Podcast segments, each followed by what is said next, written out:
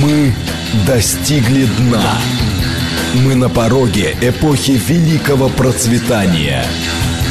Экономика. Экономика. Программа предназначена для лиц старше 16 лет. Здравствуйте, микрофон Михаил Хазин. Начинаем нашу сегодняшнюю передачу. Я сегодня в студии, а, так что э, все будет немножко веселее, чем обычно. Значит, для начала Ощущение у меня соскочила насадка к микрофону. А для начала, как обычно, вопрос. Вопрос а, вот какой. Значит, в воскресенье, в воскресном вечере с Соловьевым Андрей Безруков, бывший наш разведчик в Соединенных Штатах Америки, а ныне советник руководителя Роснефти и профессор МГИМО, человек, в общем, следующий и хорошо понимающий, как устроена мировая политика, произнес замечательную речь. Ну, речь я дал у себя в YouTube-канале запись, желающие могут туда, не в YouTube, в этом самом, в Telegram-канале, желающие могут туда зайти и посмотреть, а, но э, ключевую вещь я скажу. Он сказал, что, ну, по аналогии с фразой Александра Третьего, или, или министра Александра Третьего, что у России есть два союзника, это армия и флот, он сказал, что у России есть два врага. Это, это, это Англия и, э, и российский же центральный банк. А вот такая вот э, фраза. И у меня по этой причине следующий вопрос. Первое. Считаете ли вы, что э, Андрей Безруков прав? 8 495 134 27 35. А, нет, у России другие враги, ну хотя эти то, э, тоже мешаются. 8 495 134 27 36. И, наконец, третий. Нечего искать врагов, работать надо. 134, 27, 37. Еще раз повторяю. 134, 27, 35. Вы согласны с Безруковым, что наши главные враги это Англия и наш собственный центральный банк? 134, 27, 36. Нет, есть и другие враги. И, наконец, 134, 27, 37. Нечего искать врагов, работать надо. А, а, а пока, значит, э, э, слушатели наши голосуют, я скажу, что в прошлый понедельник, но это произошло уже после того, как была утренняя наша передача, открылся мой YouTube-канал в интернете. Дело в том, что в интернете было несколько YouTube-каналов, которые делали люди, которые монетизировали мои ролики, в общем, не сообщая мне об этом. И по этой причине, кстати, люди, которые там были подписанные их смотрели, оказывались в сложном положении, поскольку был, им было совершенно непонятно, а им все ролики покажут, целиком ли им ролики покажут, ну и так далее и тому подобное. По этой причине я вот теперь сообщаю, что открыт мой собственный а, YouTube-канал, называется он Хазин, а, английскими буквами K-H-A-Z-I-N, так же, как сайт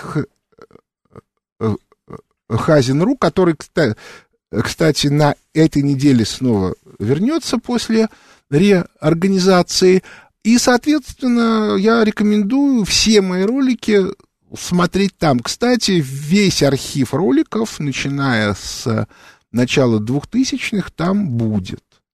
Единственное, что э, там он, он сейчас загружается по мере, и по этой причине старые ролики появится через некоторое время. А, значит, ну, посмотрим на результаты голосований. Они такие достаточно смешные, потому что 7% считают, что нечего думать о врагах, надо работать. 21% считает, что у нас и другие враги есть, но 72% с Андреем Безруковым согласны, что врагов выше крыши, э, а именно первые это, это Великобритания, то есть Англия, я неправильно сказал, Андрей Безруков сказал именно Англия, и Центральный банк, наш собственный. А 72%, то есть, в общем, можно сказать, что Андрей Безруков в данном случае попал а, в миропонимание российского гражданина. Значит, я же пока а, поговорю сегодня о некоторых, так сказать, идеологически-культурных э, моментах. Дело в том, что беда наша, это мое уже личное мнение, состоит в том, что мы на протяжении 30 лет жили в рамках либерального общества. И, и это не важно, вы, вы могли с ним не соглашаться, вы могли возмущаться, вы могли даже с ним, может быть, немножко бороться, но язык, на котором мы описывали все проблемы, в том числе социально-политические, был либеральным. Я с этим много сталкивался, потому что все попытки мои описывать экономические проблемы, а я тут, кстати, э, ну давайте чуть-чуть позже, они утыкались в то, что мне говорили, даже те люди, которые ко мне, в общем, относились положительно, Миша, ну ты пойми, ты пишешь а, на очень ненаучном языке. Я говорю, ребят, вы меня извините, конечно, научный язык э, либерастический. Они говорят, ну другого-то нету. Я говорю, вы поймите, очень многие явления, о которых речь идет, они вообще на этом языке не описываются. Они говорят, ну тем не менее, все равно, вот если читать твои тексты, сразу видно, что это тексты не научные. Я говорю, да нет, как раз у меня научные, а вот у них пропагандистско-либерастические. И говорит, нет, ну вот ну, тут все равно ничего не сделаешь. И это реально большая проблема, причем у нее очень специфические, самые разные проявления. Ну вот типичное совершенно проявление. Полторы недели тому назад а, руководитель а, Международного валютного фонда МВФ К, Кристалина а, Георгиева а, обрушилась критикой на руководителя ФРС Пауэлла. Почему? Дело в том, что Пауэлл живет в рамках американского законодательства и в рамках, ну, как бы, американской системы. Да, он формально независим от Белого дома, как Центральный банк независим от президента России и, и, и правительства, но, а, тем не менее, он, особенно после дела Строскана, он должен считаться да, с интересами. Ключевая проблема Белого дома сегодня, особенно после того, как у них провалился закон о создании Центра избиркома, который бы позволял демократам, как и Единой России, находиться у власти вечно, а, это выборы, которые будут в ноябре. Значит, с выборами в ноябре большие проблемы, потому что уже очевидно, что при той инфляции, которая в Соединенных Штатах Америки, демок... демократы проиграют, а победят республиканцы.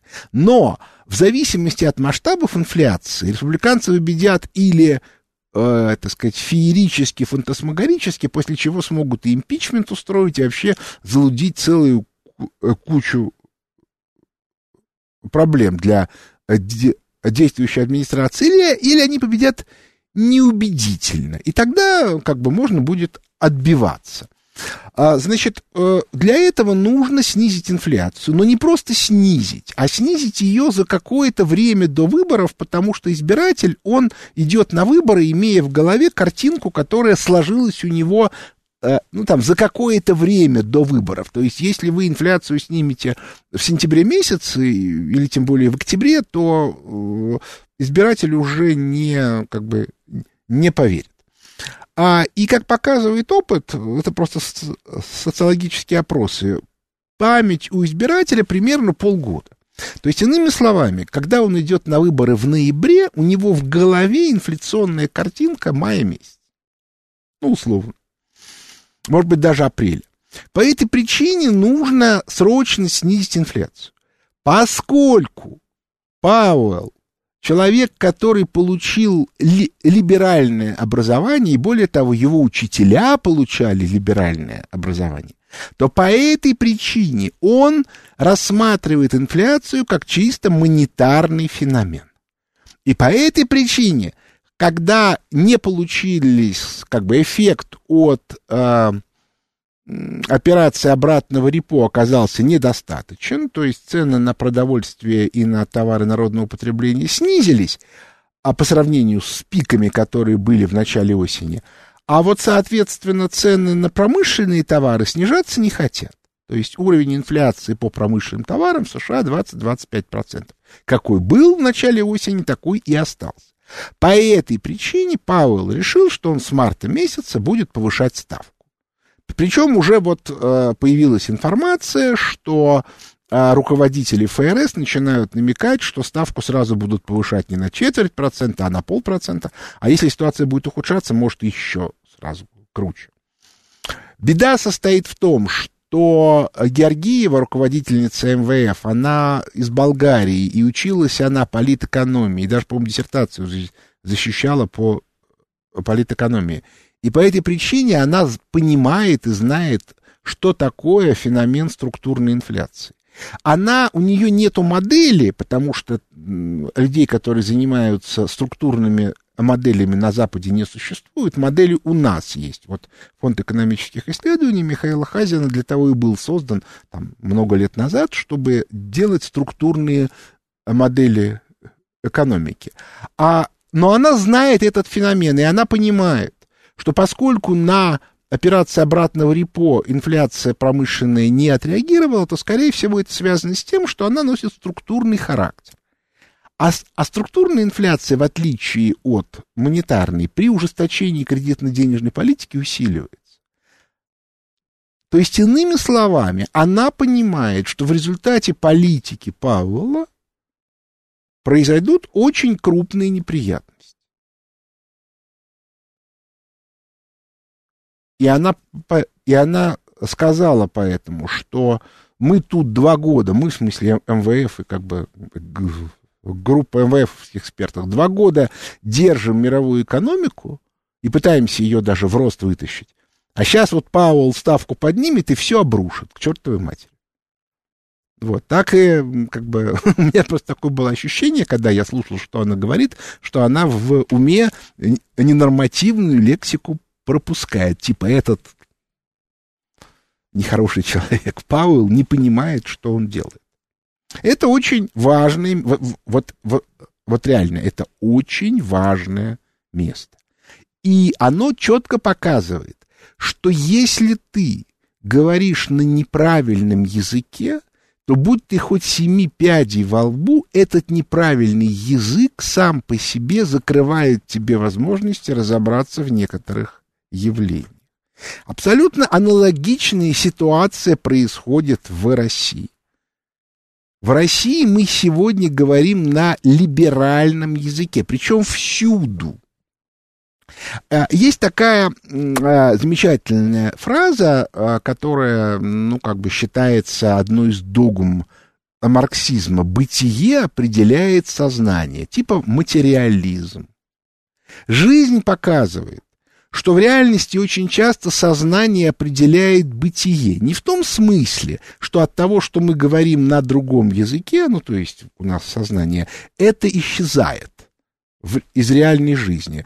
Э, структурная инфляция в Соединенных Штатах Америки никуда не исчезла. Но люди, которые говорят, у которых сознание отказывается видеть некоторые явления, их игнорируют, их не видят, и по этой причине совершают принципиальные роковые ошибки. Вот это та ситуация, в которой мы тоже сегодня находимся. Обратите внимание, э, либеральная команда российская сегодня пребывает в состоянии паники и истерики. Почему?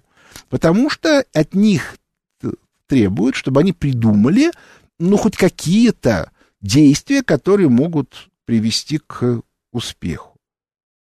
А они не могут этого сделать. Уже начали вытаскивать из нафталина каких-то совершенно бессмысленных персонажей типа Гуриева, который в жизни никогда ничего не мог придумать. Это вообще не его, он пропагандист, а не интеллектуал уже, соответственно, начинают искать, ну, совершенно левых и странных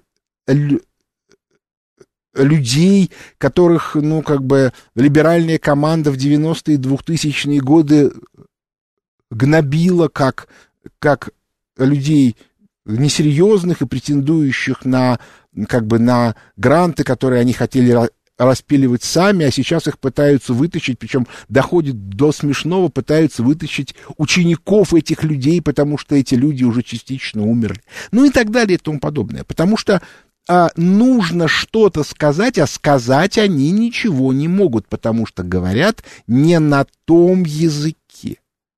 Обращаю ваше внимание, что в нашей стране эта тема проявляется в очень большом количестве вещей. Например, а, у нас говорят, что вот, соответственно, у нас как бы молодежь а, как бы развращена Западом. Так она Западом развращена потому, что ее учат с раннего детства говорить на либеральном языке. Потому что им показывают э, либеральные э, социальные сети, они в них живут, потому что там говорят на либеральном языке. И это создает колоссальную э, проблему, потому что э, э, ну, как бы Э, каким-то образом нужно менять эту ситуацию. Вот, кстати, мне тут пишут, да скажите, пожалуйста, когда Путин должен делать представление на новый срок главы Нацбанка России в Думе? Или Набиулина останется? Потому что с 2013 года все-таки вывела из США... Почему из США она вывела? Она в США э, вывела и в Англию.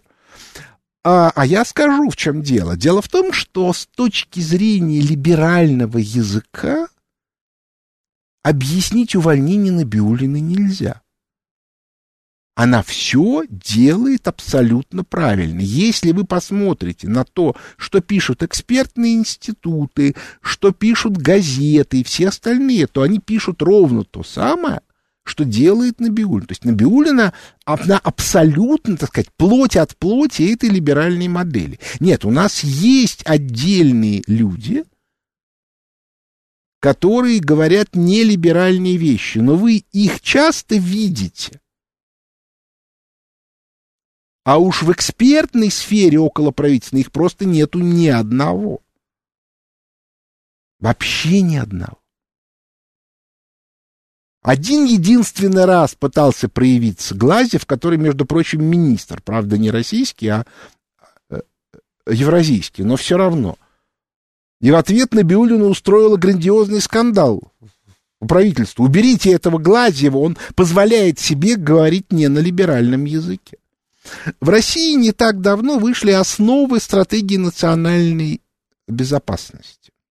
Вы будете смеяться, но там есть раздел, например, посвященный культуре.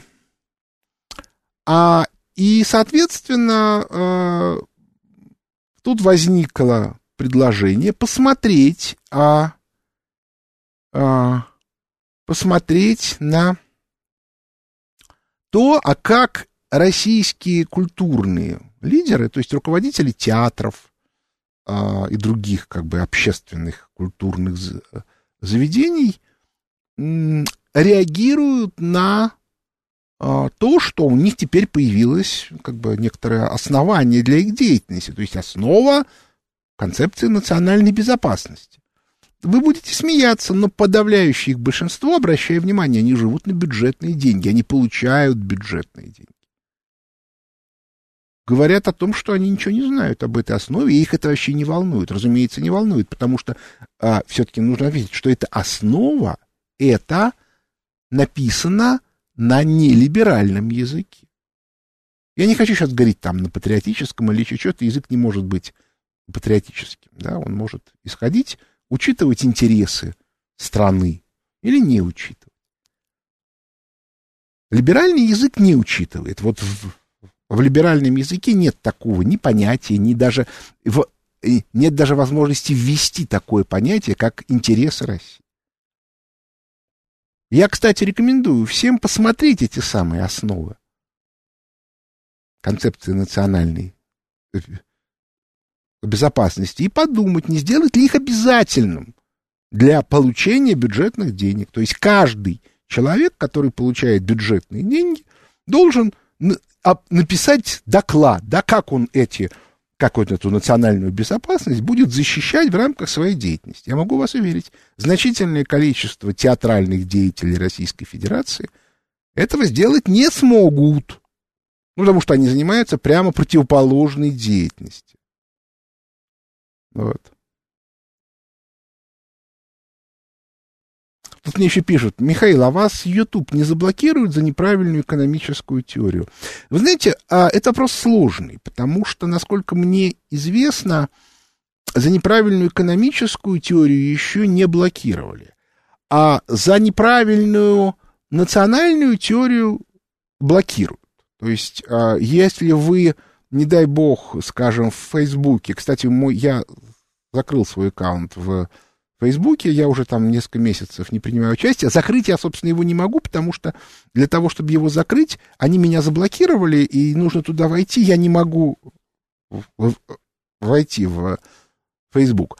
А, но они, например, за использование слова хохол, они, э, причем это автоматически, это на программном уровне, они банят участников. Я не очень понимаю, почему это слово в русском языке не не носит оскорбительные коннотации, но как бы и такого много. Кстати, говорят, что за слово «негр» тоже обижают, хотя в русском языке, опять-таки, с точки зрения э, как бы русского языка это безобразие, но э, иностранные соцсети пока еще проявляют некоторую инициативу в этом отношении, я думаю, что все-таки с ними нужно разбираться и, грубо говоря, э, штрафовать за любую попытку забанить за использование слова негр, хохол и так далее. А в, в, в русскоязычном сегменте Фейсбука, что они там делают у себя, это их личные проблемы, меня это волнует мало. Вот, но сама по себе ситуация, при которой наши ответы на то, что они называют санкциями, являются явно недостаточными, она неправильная. Поэтому у меня, например, появилась мысль. А вот, а за Москали Бульбаш не банит, я проверил. Ну, что делать? Естественно, конечно. А, а вот, а значит, э, у меня по этому поводу появилась идея. Идея очень простая. Значит, если какое-то государство объявляет против России санкции, то Россия должна автоматически делать следующую вещь. Вводить ограничения на вывод – дивидендных выплат и прочего всего остального для компаний, которые базируются в этих странах. То есть нет, мы не отбираем их деньги, но мы просто говорим, что если ваше, компа... если ваше государство устраивается, например, британская компания BP выводит, получает дивиденды от компании Роснефть, которой она является акционером, и выводит их в Англию. Англия объявляет санкции против России. Значит, мы запрещаем компании BP выводить эти деньги из России. Она их может инвестировать, может держать на депозите, а выводить не имеет права. Вот мне кажется, что это абсолютно разумное решение, а самое главное, оно очень адекватно западному. То есть они это поймут. Будем надеяться. Вот, э, и по этой причине мне кажется, что как только мы начнем разговаривать на правильном языке, нелиберальным, у нас очень многие появятся понятия, очень многие появятся смыслы. Кстати, если говорить о смыслах, то вот 12 а, февраля в Москве будет большой мой семинар, который будет целый день, но в него, и в него, в отличие от предыдущих, можно онлайн записываться будет а для участников трансляция, на которой мы в том числе вот эту тему будем обсуждать очень подробно. Дело в том, что распад мира на валютные зоны — это не только распад валютный, это еще и распад смысловой. И надо обязательно это учитывать. Поэтому я считаю, что как бы всем необходимо внимательно изучить э, концепцию национальной безопасности, основу ее, и, соответственно, попытаться применить ее и в своей жизни, и, соответственно, к тем организациям и людям, которые, с которыми вы встречаетесь, в том числе задавать им вопрос, а вы как ее используете в своей жизни? А если не используете, то почему? Перерыв на новости. Экономика. Экономика. Возвращаемся в студию микрофона Михаил Хазин. Начинаем отвечать на вопросы слушателей. Здравствуйте, слушаю вас. Алло. Здравствуйте, Михаил Леонидович Вайс. Да, У меня два вопроса таких. И, и, извините, что, может быть, злоупотреблю. Вы прекрасно знаете, что при себя представляет Минфин Соединенных Штатов Америки, который сейчас возглавляет одна из самых э, влиятельных гражданок Соединенных Штатов Америки, которая была заместителем председателя ФРС, министр Мнучина. Мнучев лечил, в том числе на уровне посла Антонова, как вести себя России по Северному потоку и по другим энергетическим вопросам перед каждым э, заседанием ОПЕК+. Это первый вопрос. Как вы относитесь к данной даме, что от нее ожидать России, например, которая сейчас пока еще не обозначилась своим влиянием в отношении России? И второй вопрос. Вы прекрасно видите, как Трамп паразитирует после того, как что он себя, после себя оставил Байдену, о так называемом, в кавычках, экономическом росте США и в общем, в общем анархии экономики, что сейчас творится в Соединенных Штатах Америки. Э, как вы вот оцениваете обстановку в Соединенных Штатах Америки? Требуется ли Байдену сейчас немедленно заняться шоковой терапией в плане экономики? И действительно, вы считаете ли вы, что Байден был успешным экономистом в Соединенных Штатах Америки? Спасибо большое. Ну, секретарь казначейства – это невелика политическая должность за пределами Соединенных Штатов Америки. Внутри Соединенных Штатов Америки, да, это очень важная должность. Поэтому я бы не стал пере, перебарщивать в части роли этого заведения для нас. А когда мы получали кредиты МВФ, да, это было очень важно, потому что МВФ это на, на тот момент управлялось во многом федеральным казначейством Соединенных Штатов Америки. Были там, был там известный персонаж Ларри Саммерс, который э, как бы э, про которого злые языки говорят клептоман, и, и злые языки в Москве говорили про то, что Чубайс ему в Швейцарию возит чемоданы с кэшем. Но вы сами понимаете, злые языки, да, поэтому как бы, насколько это соответствует реальности, это тема отдельная. А, но, тем не менее, с, сами по себе такие слухи показательны. Никто же не говорит, что я кому-то вожу чемоданы с кэшем. А, или кто-нибудь еще. Значит, э, а что касается э, как бы экономических способностей Трампа и Байдена, нужно понимать, что они политики, и поэтому очень часто они говорят совсем не то, что думают. В частности, сейчас Трамп должен, то, что называется, троллить Байдена, чем он активно и занимается. А, и в том числе объясняя, что вот, так при нем, при Байдене, при нем, при Трампе, ни за что бы Китай не захватил Тайвань, а Россия бы не стала бы угрожать Украине, хотя Россия не угрожает Украине. Ну, про Тайвань, правда, тут есть разные мнения. А вот, кстати, тот же Трамп сказал, что не вызывает сомнений, что сразу после Олимпиады Китай захватит Тайвань. Вот, ну хорошо, хоть что не говорит, что сразу после Олимпиады или во время Олимпиады Россия захватит Украину. Зачем нам нужна эта Украина? А, вот, поэтому тут есть целая куча тонкостей. То есть я бы не стал упрощать. Все на самом деле на сегодня куда более сложно. Что касается экономики, то э, проблемы с экономикой в США носят объективный характер. Да, они не всегда адекватно на это реагируют по причине, что они не могут описать эти проблемы, поскольку говорят на неправильном языке. Но тем не менее, э, виноваты это не они. Мы же не будем там, винить тех людей, которые в конце 70-х еще при Картере придумывали эту самую политику, которая получила потом название Рейгономику. Дело это такое сложное. Здравствуйте, слушаю вас. Здравствуйте, э, Михаил Леонидович. Это Кирилл, город Краснодар. Да. Эм, для вопроса маленький факт. Вот э, Сергей Николаевич Галицкий когда продал «Магнит», э, тут наши местные власти очень долго радовались, что вот целая куча денег у них теперь появилась, которые можно куда-нибудь потратить на что-нибудь полезное. Но из-за того, что теперь как бы юрисдикция этой компании находится в Москве, то и основные налоги теперь платятся в Москве. И вы недавно говорили, что, ну, про схему ренационализации, так сказать, э, как э, компании, владеющие недрами или там как бы, ну, какими-то объектами недвижимости, чтобы как можно, ну, как бы вернуть в российскую юрисдикцию, чтобы они там в Лондон деньги не уводили. А если эту мысль дальше развить и сказать, например, что компании, у которых основные производственные мощности там находятся внутри какого-то региона, то и налоги они должны платить внутри этого региона. И в принципе, чтобы налоги платились ну, не то, что один налог э, федеральный, один другой местный, а все как-то пропорционально. И расселение да. Москвы тогда, я думаю... Эта тема очень сложная. Как это делать? Поэтому, если мы будем говорить о том, что, ну, вот как бы крупные сети, мы сейчас даже не будем говорить про то, что большая часть из них формально являются иностранными структурами, А но даже если предположить, что, что это российская сеть, она же в разных регионах находится, и как делить налоги? Кроме того, при этом сразу же возникают сложности с системой управления, потому что могут быть управленческие кусты, которые объединяют несколько регионов, а может быть регион разделен между кустами. Если говорить о налогах, то, то у нас безусловно, налоговую систему нужно менять. Она создана как налоговая система а,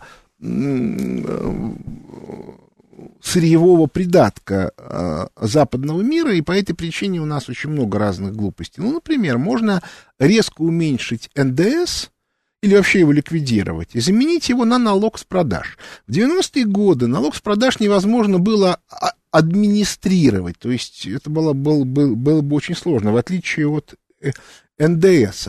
Но НДС это налог на производителя, а налог с продаж это налог на потребителя. По этой причине ничего не мешает э, сделать сегодня, когда уже все там оцифровано и проблем никаких нет, сделать налог э, с продаж. А если вы делаете налог с продаж, то в этом случае э, этот налог можно платить ну, как бы делать его местным. Хотите, делайте 5%. У вас, соответственно, к вам будут приезжать и покупать из соседних областей. А можете сделать 25, и тогда, соответственно, наоборот, ваши граждане будут куда-то уезжать и там покупать. Но этот налог будет местный. И вы тогда автоматически все проблемы решаете. В том числе и то, что у вас, как сейчас, когда НДС э, платится, а, а кем оно, собственно, платится? головной конторы, а где она находится.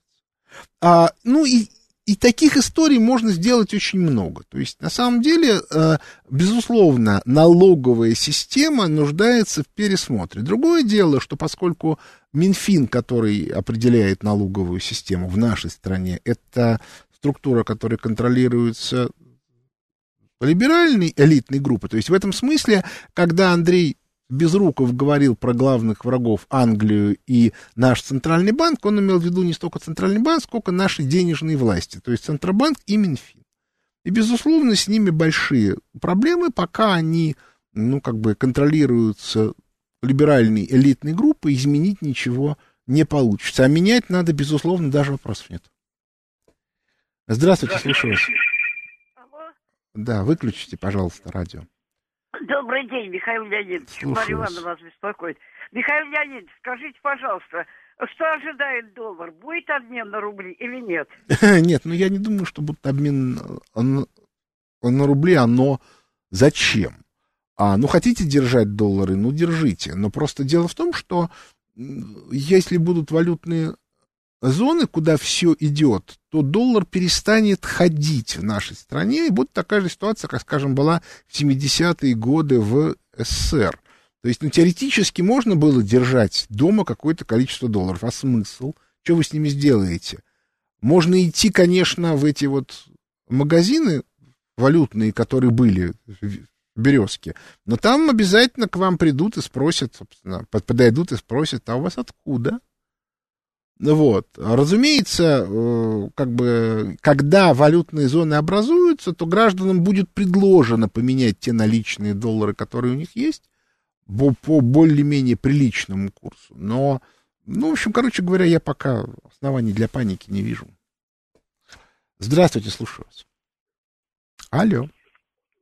Алло, Да, я с Калиным разговариваю? да, да. Скажите, как вас Ага. зовут, Вот. откуда вы? Здравствуйте, это Виктор из Владимирской области. Да, слушаю. вот такой вопрос. Вот есть проблема такое, что когда у нас валютный мир разрушится, то, э, соответственно, каждый сектор будет проживать по-своему. Вот в настоящий момент клиент производит, ну, начнем с поголовника, поголовника, там в пять раз больше, чем в России. Возникает вопрос, куда это вся, все это пропадет, когда мы, то есть водопитание это не останется. Откуда мы будем брать тоже мясо, если оно не будет поставляться. Ну, да, действительно, у нас имеется проблема. Количество крупного рогатого скота очень мало. своего молока нет, своего мяса нет. И не только, кстати. А, у нас есть и другие проблемы с этим связаны, их нужно решать. Но утверждение о том, что у нас будут закрыты границы, оно не соответствует реальности. У нас, вне всякого сомнения, останутся международные связи и много еще чего. То есть я вот, вот в этом смысле я проблем никаких не вижу. То есть это скорее а, такие вот страшилки, которые наши либералы все время выдвигают для того, чтобы мы а, боялись и, соответственно, их слушали. А на самом деле это все а, вещь совершенно не страшная. Здравствуйте, слушаю вас. Алло. Алло, здравствуйте, Константин, Москва. А Да. прокомментируйте, пожалуйста, а, политику Эрдогана со своей валютой. Это эксперимент? И Ой, поли- это очень сложно. Дело в том, что, ну, ну, во-первых, Эрдоган это человек, который все время находится в состоянии непрерывных тактических метаний. И по этой причине говорить, какая у него стратегия, у него, может быть, и есть стратегия, но он очень ограничен. А вторая проблема Эрдогана связана с тем, что э, у него открыта граница, и по этой причине очень многие вещи, которые он сделать и хочет, он не может. По этой причине я бы, в общем, не стал бы по этому поводу сильно, а, как бы это сказать, сильно а, анализировать его действия с точки зрения стратегии, потому что смотреть надо именно на его а, как бы конкретные узкие действия и смотреть на их, как бы на то, как они будут, какие будут последствия. То есть это на самом деле штука сложная. И, и, и, и у Эрдогана настолько сложная ситуация, у него настолько там высокая инфляция и все остальное, что не очень понятно, как он жить-то будет дальше. Здравствуйте, слушаю вас. Алло, Алло? да. Здравствуйте. Это вот, говорит, Москва позвонил. Да, да, я слушаю вас. Скажите, как А, вас зовут, откуда вы, да. Задавайте ваш вопрос. Меня зовут Евгений, город Владивосток. Да, слушаю вас. Я хочу задать вот такой вопрос. Вчера по телевидению показали большой документальный фильм про то, что окончательно поставили точку в вопросе об останках царской семьи. Вот мне было бы интересно узнать ваше мнение по этому поводу. Ну, вы знаете, я по этому поводу могу сказать, что э, очень серьезные люди считают, что никакую точку ставить нельзя, и более того, предъявляют серьезные аргументы, что если подходить к расстрелу царской семьи с точки зрения, можно даже сказать, они говорят, так называемому расстрелу царской семьи подходить строго юридически, то нет никаких реальных данных, что он вообще состоялся. А существует по этому поводу книжка, которую написал Дмитрий Раде. А, ну, он, собственно, обобщил всю ту информацию, которую там из разных исто- источников можно получить. И я, ну, как бы все более и более склонен считать, что, в общем, все было сильно более сложно, чем потом официальная пропаганда выдала. Вот. Поэтому у меня нет никакой уверенности. А то, что кино показали, ну, вы поймите, у нас есть разные политические группы, у каждой есть свои политические интересы, и каждая двигает свою пропаганду. Ну, соответственно, значит, кино сделала одна из этих пропагандистских групп. К слову ска- сказать, любые рассуждения про а, генетический анализ, понимаете, э, ну мы-то не можем это проверить.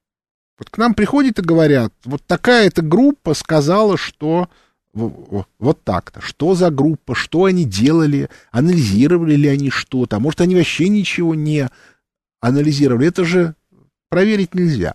А вот те факты, которые изложены в книжках, материалах и, и, и воспоминаниях, в том числе нужно иметь в виду, что некоторые воспоминания могут быть фальсифицированы. Это надо учитывать. Ну вот, ну вот и читайте ее. По- Поэтому найдите книжку Раде и посмотрите. Очень интересная книжка. Здравствуйте, слушаю вас. Ну, Здравствуйте, Михаил Иванович. Геннадий, Москва. Э, Знаете, я вот с большим интересом послушал ваш вчерашний диалог у Новицкого в субботу. Вот. И в некотором смысле у меня с вами есть, я бы сказал, концептуальное разногласие. Я думаю, что это будет интересно, уважаемые радиослушатели. А у вас концептуальные разногласия с кем конкретно?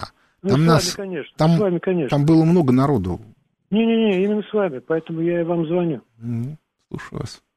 Вот смотрите, вот вы прошлись по технократам, так вот мы с вами ровесники, и только вы после университета пошли в академический институт, а я после института в приличный почтовый ящик.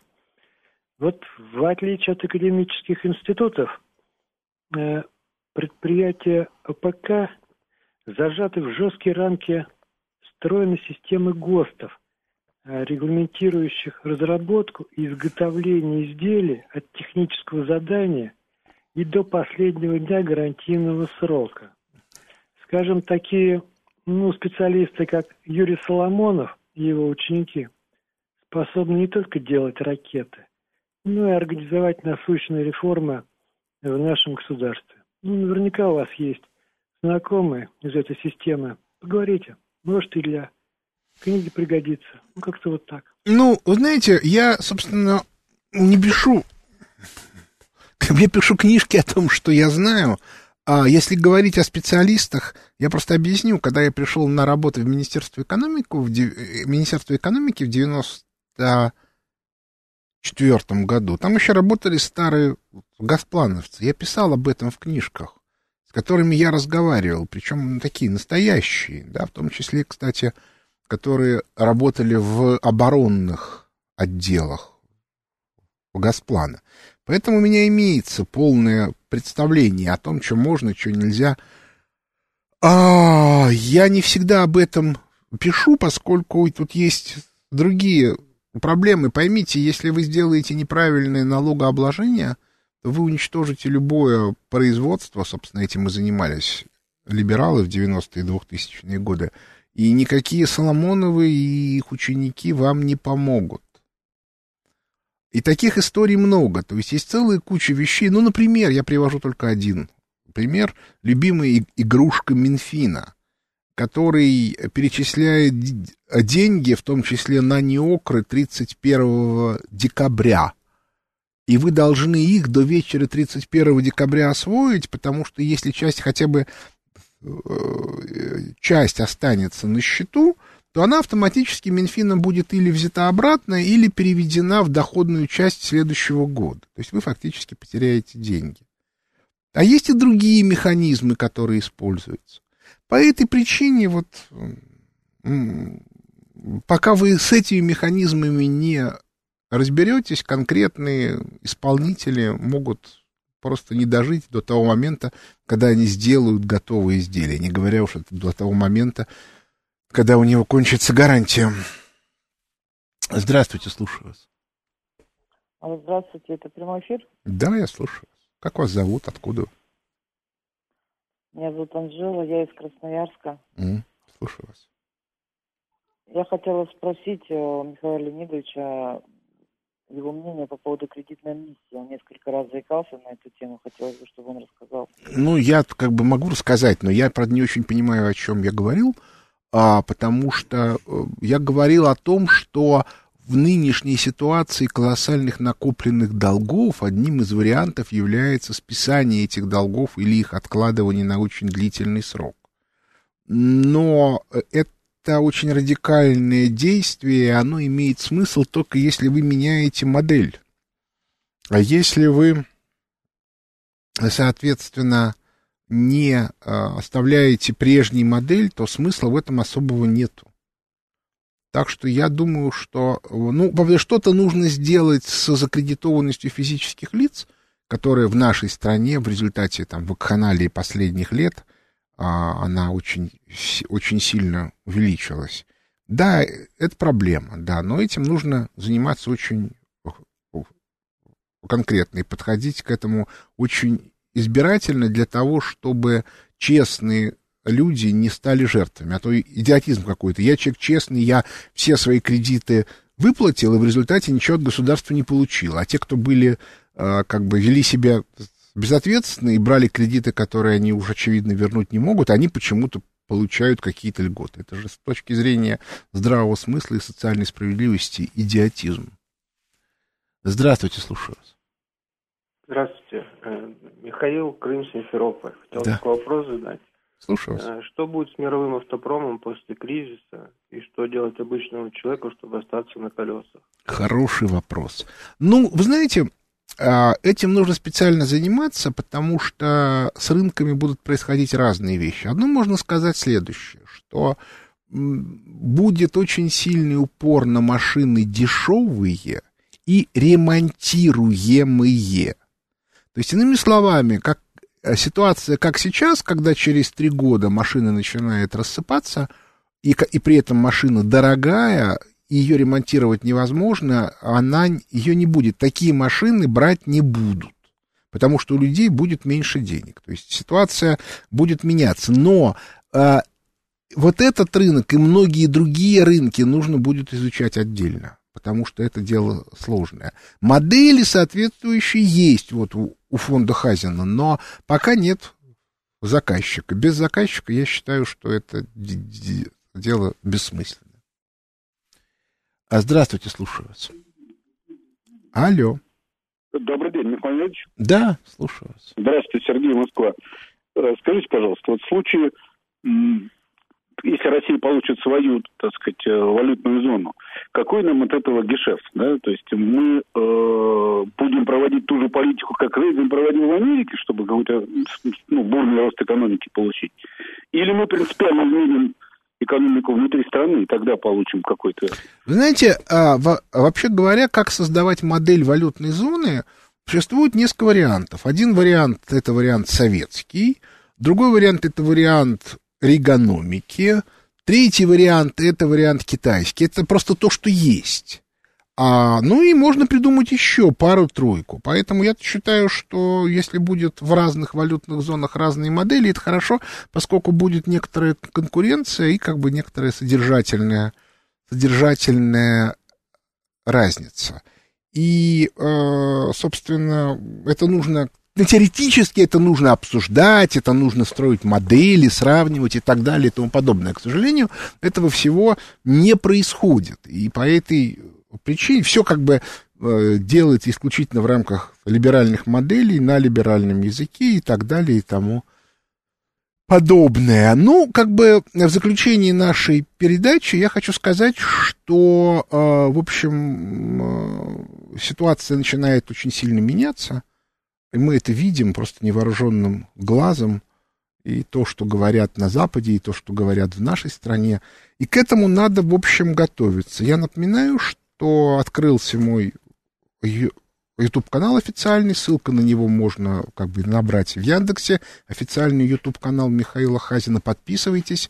А 12 февраля большой э, семинар, посвященный политическим последствиям э, э- экономических процессов. Ну, а время наше на этом подошло к концу.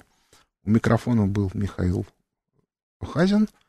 Благодарю за внимание. До свидания. До следующего понедельника.